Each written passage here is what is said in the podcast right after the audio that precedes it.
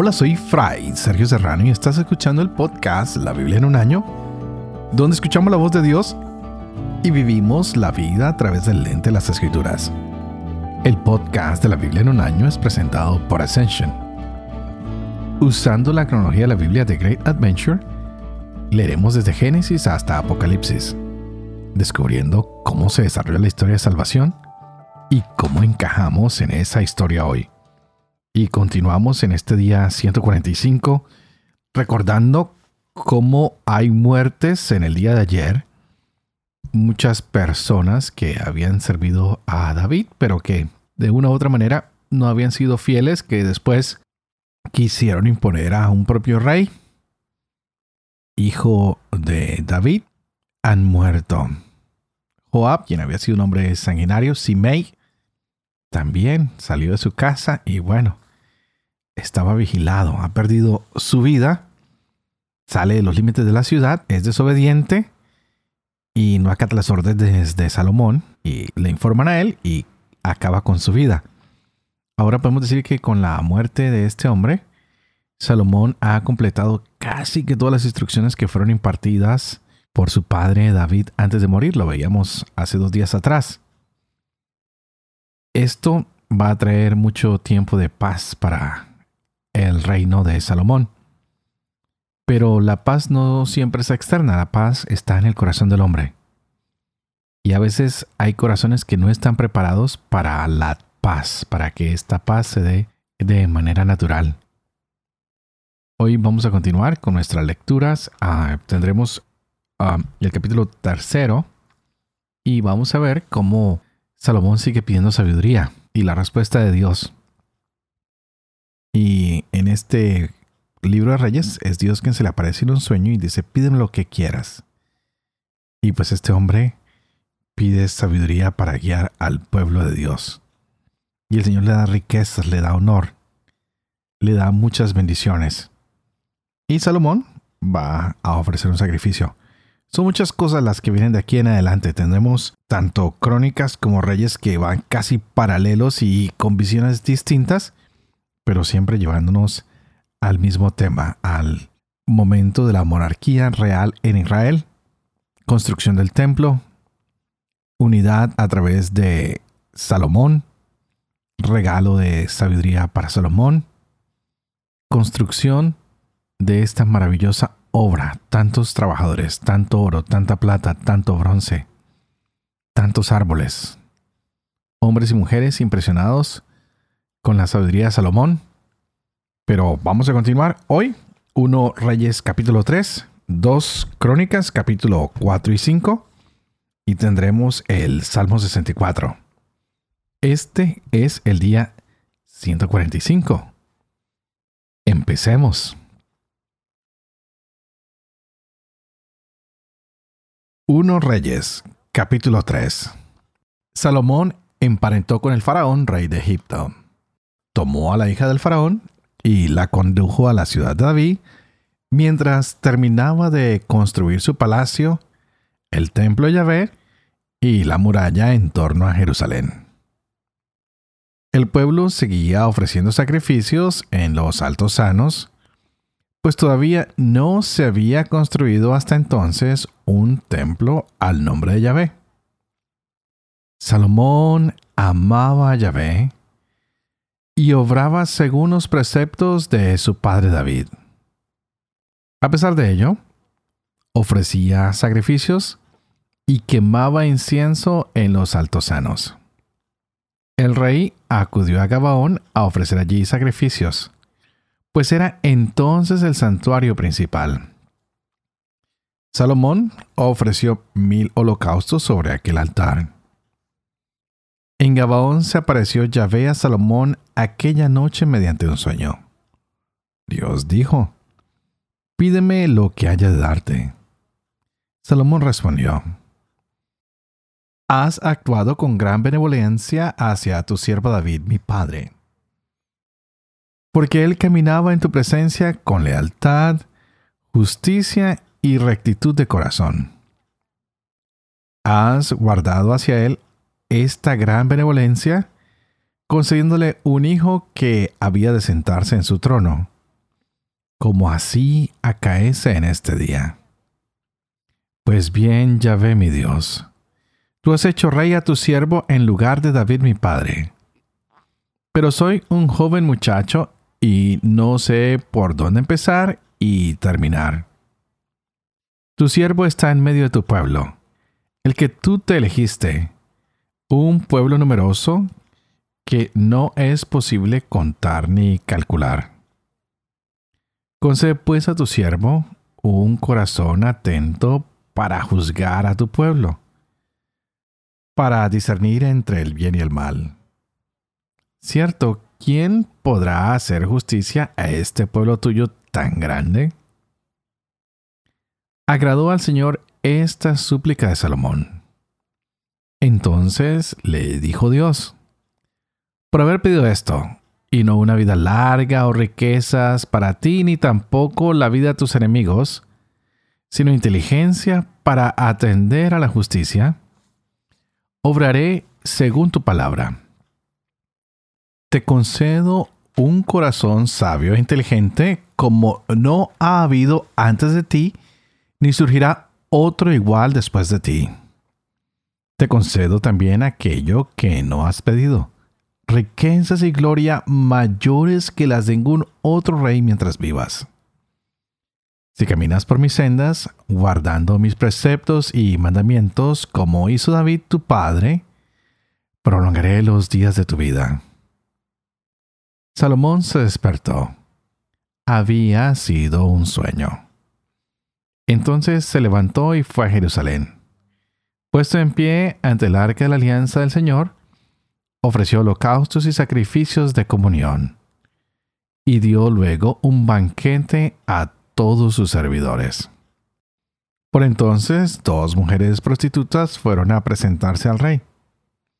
Se pararon ante él y dijo una de ellas, Por favor, mi señor, yo y esa mujer vivíamos en una misma casa, y di a luz mientras ella estaba conmigo en la casa. A los tres días de mi parto, parió también la mujer esa. Estábamos juntas. No había nadie más en la casa, solo nosotras dos. Una noche murió el hijo de la mujer esa, porque ella había permanecido acostada sobre él. Se levantó durante la noche y mientras tu servidora dormía, tomó a mi hijo de mi costado y lo acostó en su regazo. Y a su hijo, el que estaba muerto, lo acostó en el mío. Al amanecer me levanté para amamantar a mi hijo, y estaba muerto. Pero lo examiné bien a la luz de la mañana, y vi que no era mi hijo el que yo había parido.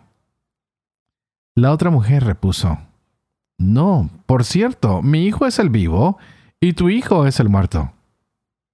Pero la otra replicaba, no, al contrario, tu hijo es el muerto y mi hijo es el vivo. Y seguían discutiendo ante el rey.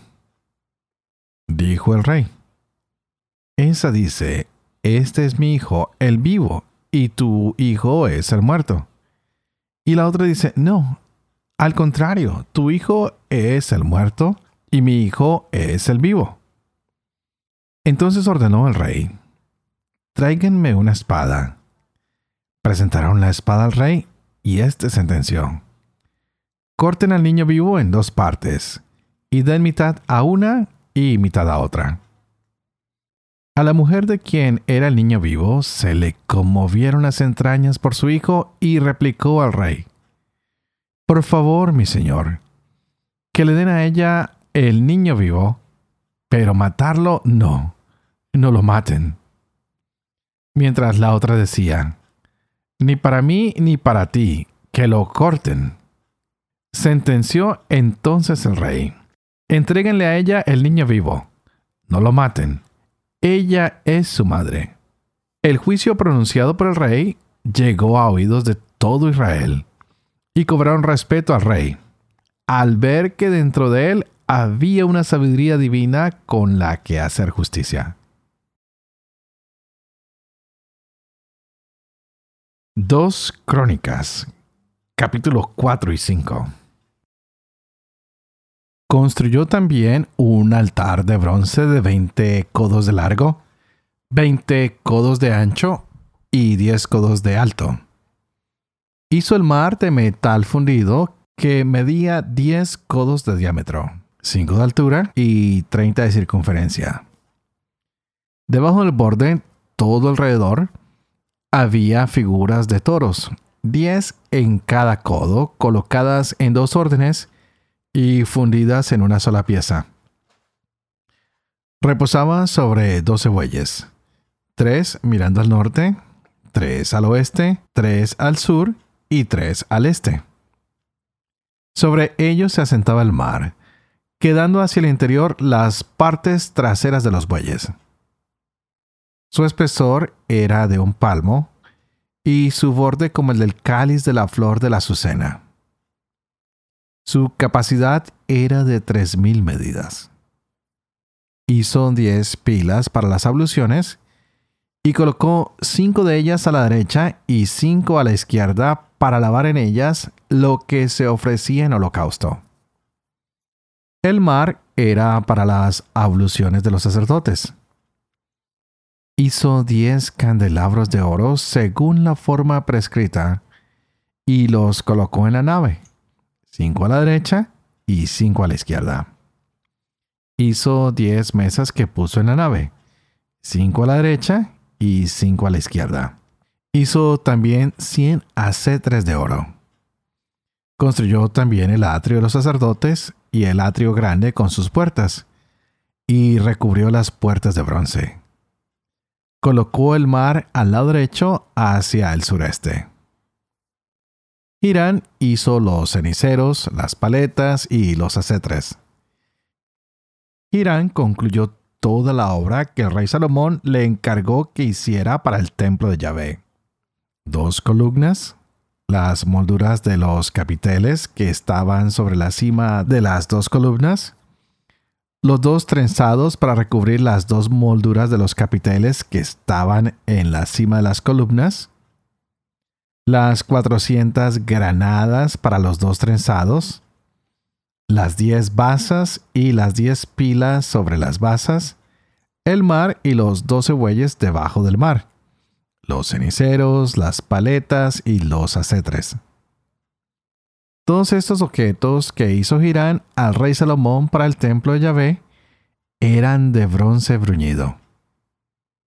El rey los hizo fundir en la vega del Jordán en moldes de tierra entre Sucot y Seredán. Salomón fabricó todos estos utensilios en tan enorme cantidad que no se pudo calcular el peso del bronce. Salomón hizo todos los objetos que había en el templo de Yahvé, el altar de oro, la mesa sobre la que se ponían los panes presentados de oro, los candelabros con sus lámparas delante del santuario para que ardieran según el rito de oro fino, las flores, las lámparas y las despabiladeras de oro, de oro purísimo, y los cuchillos, los acetres, las copas y los braseros de oro fino. Eran también de oro las puertas del santuario interior, el santo de los santos y las puertas de la nave del templo. Cuando se completó toda la obra que el rey Salomón había hecho en el templo de Yahvé, Salomón hizo traer todo lo consagrado por David su padre. La plata, el oro y los objetos y lo depositó entre los tesoros del templo de Yahvé.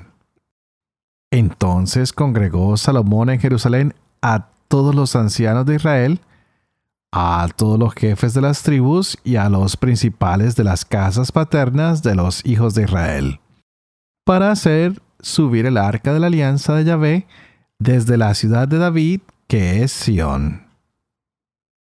Se congregaron en torno al rey todos los hombres de Israel en la fiesta del mes séptimo. Cuando llegaron todos los ancianos de Israel, los levitas, alzaron el arca y llevaron el arca y la tienda del encuentro y todos los objetos del santuario que había en la tienda. Lo llevaron los sacerdotes levitas. El rey Salomón, con toda la comunidad de Israel que se había reunido en torno a él, sacrificaron ante el arca ovejas y bueyes en número incalculable e incontable. Los sacerdotes llevaron el arca de la alianza de Yahvé al santuario del templo, el santo de los santos, a su propio lugar, situado bajo las alas de los querubines. Los querubines extendían las alas sobre el lugar del arca y cubrían el arca y sus varales por encima.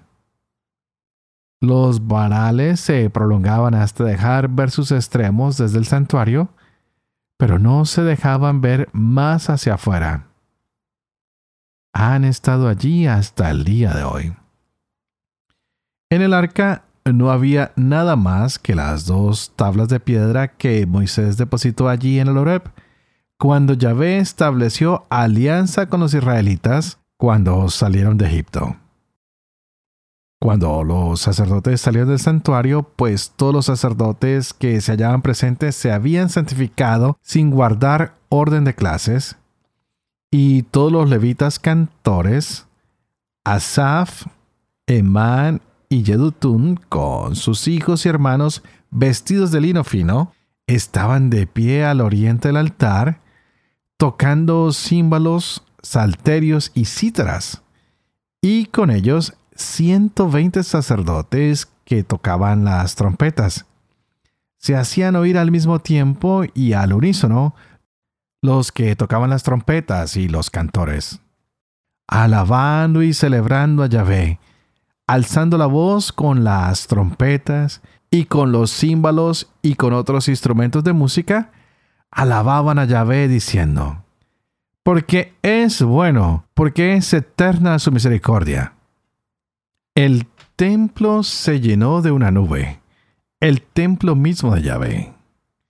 Cuando los sacerdotes salieron del santuario, pues la nube había llenado el templo de Yahvé, los sacerdotes no pudieron permanecer ante la nube para completar el servicio, pues la gloria de Yahvé llenaba el templo de Yahvé. Salmo 64. Del maestro de coro. Salmo de David.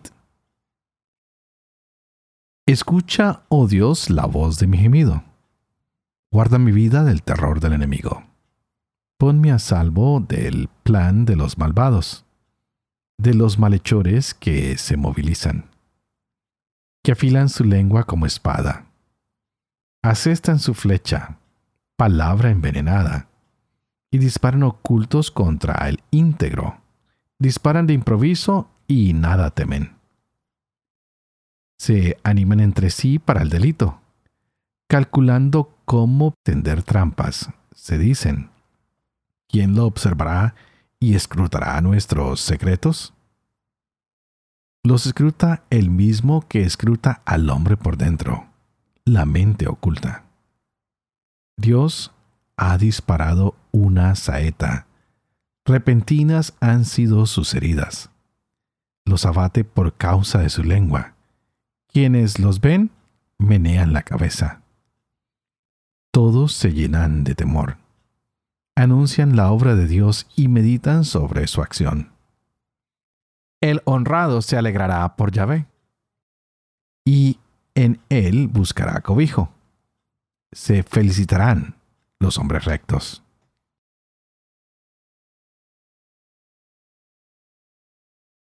Padre de amor y misericordia, tú que haces elocuente la lengua de los niños, educa también la mía. Infunde en mis labios la gracia de tu bendición. Padre, Hijo y Espíritu Santo. Y a ti te invito para que pidas al Espíritu Santo que abra nuestra mente y nuestro corazón para que podamos alegrarnos con esta palabra de Dios hoy en nuestras vidas. Y vimos algo muy hermoso hoy, como Dios aparece en sueños a Salomón. Y como este hombre inteligentemente pide sabiduría. Es algo que Dios reconoce como un acto de humildad de este rey, quien no pide nada para él, sino que lo pide todo para guiar al pueblo que Yahvé le ha confiado. Qué hermoso lo que estamos viendo en estos capítulos y pudiéramos pensar que siempre todo es color de rosa. Pero también nos dimos cuenta de algo muy difícil y es que Salomón está casado ahora con la hija del faraón, lo cual no va a ser muy positivo para su reinado, pues esto le va a traer un poco de problemas al rey. Él va a dejar que esta mujer empiece a intervenir en su corazón y ese corazón se va a empezar a alejar un poco y un poco y un poco más de Yahvé. Salomón ciertamente amaba a Yahvé y obraba según los preceptos de su padre David. Lo leíamos el día de hoy. Pero con el tiempo empezaremos a ver que su corazón parece que toma diferente camino al que se le había propuesto. Hoy Salomón parece estar dispuesto para alabar a Dios. Pero también estamos viendo que en este momento él ha ofrecido sacrificios, se preparó para poner este lugar santo y lo que conocemos nosotros como el gran templo. Yo me impresiono mucho con la descripción de cada uno de estos lugares, de cada uno de estos objetos.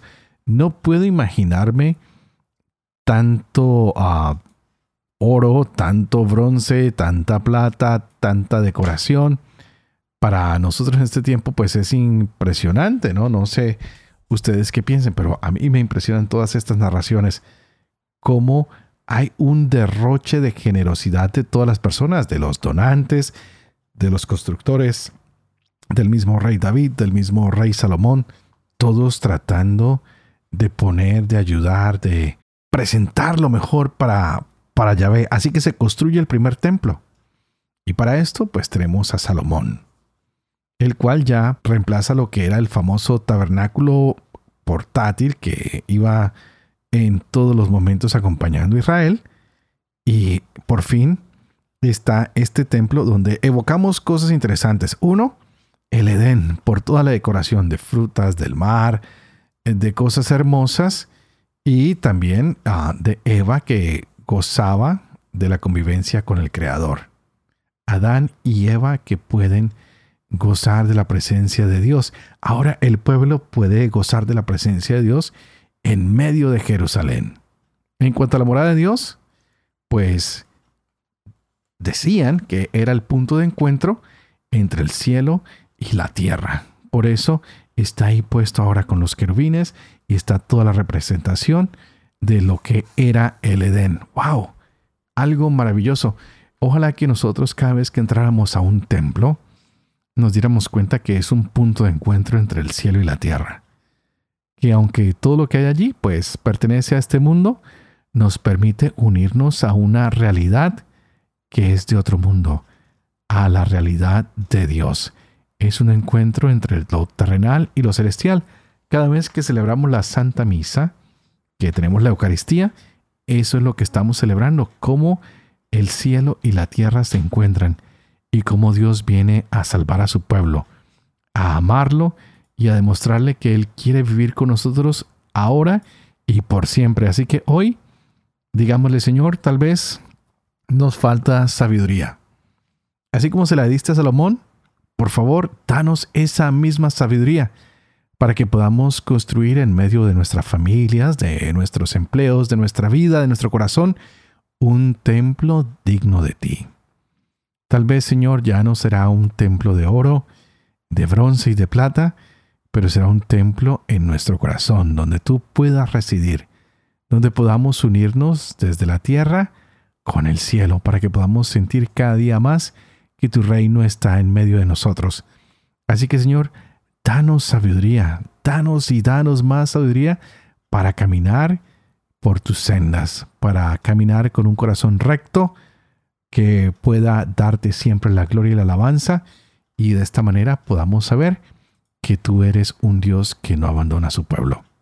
Y antes de terminar, como siempre, quiero pedirles a ustedes que por favor oren por mí, para que siga siendo fiel a este ministerio de leer con ustedes la escritura, de compartirla con ustedes. Es un ministerio que se me ha confiado para que yo también pueda vivir con fe lo que leo, lo que comparto con ustedes, para que pueda enseñar siempre la verdad y sobre todo para que pueda cumplir lo que trato de enseñar. Y que la bendición de Dios Toporoso, que es Padre, Hijo y Espíritu Santo, descienda sobre cada uno de ustedes y los acompañe siempre. Que Dios los bendiga.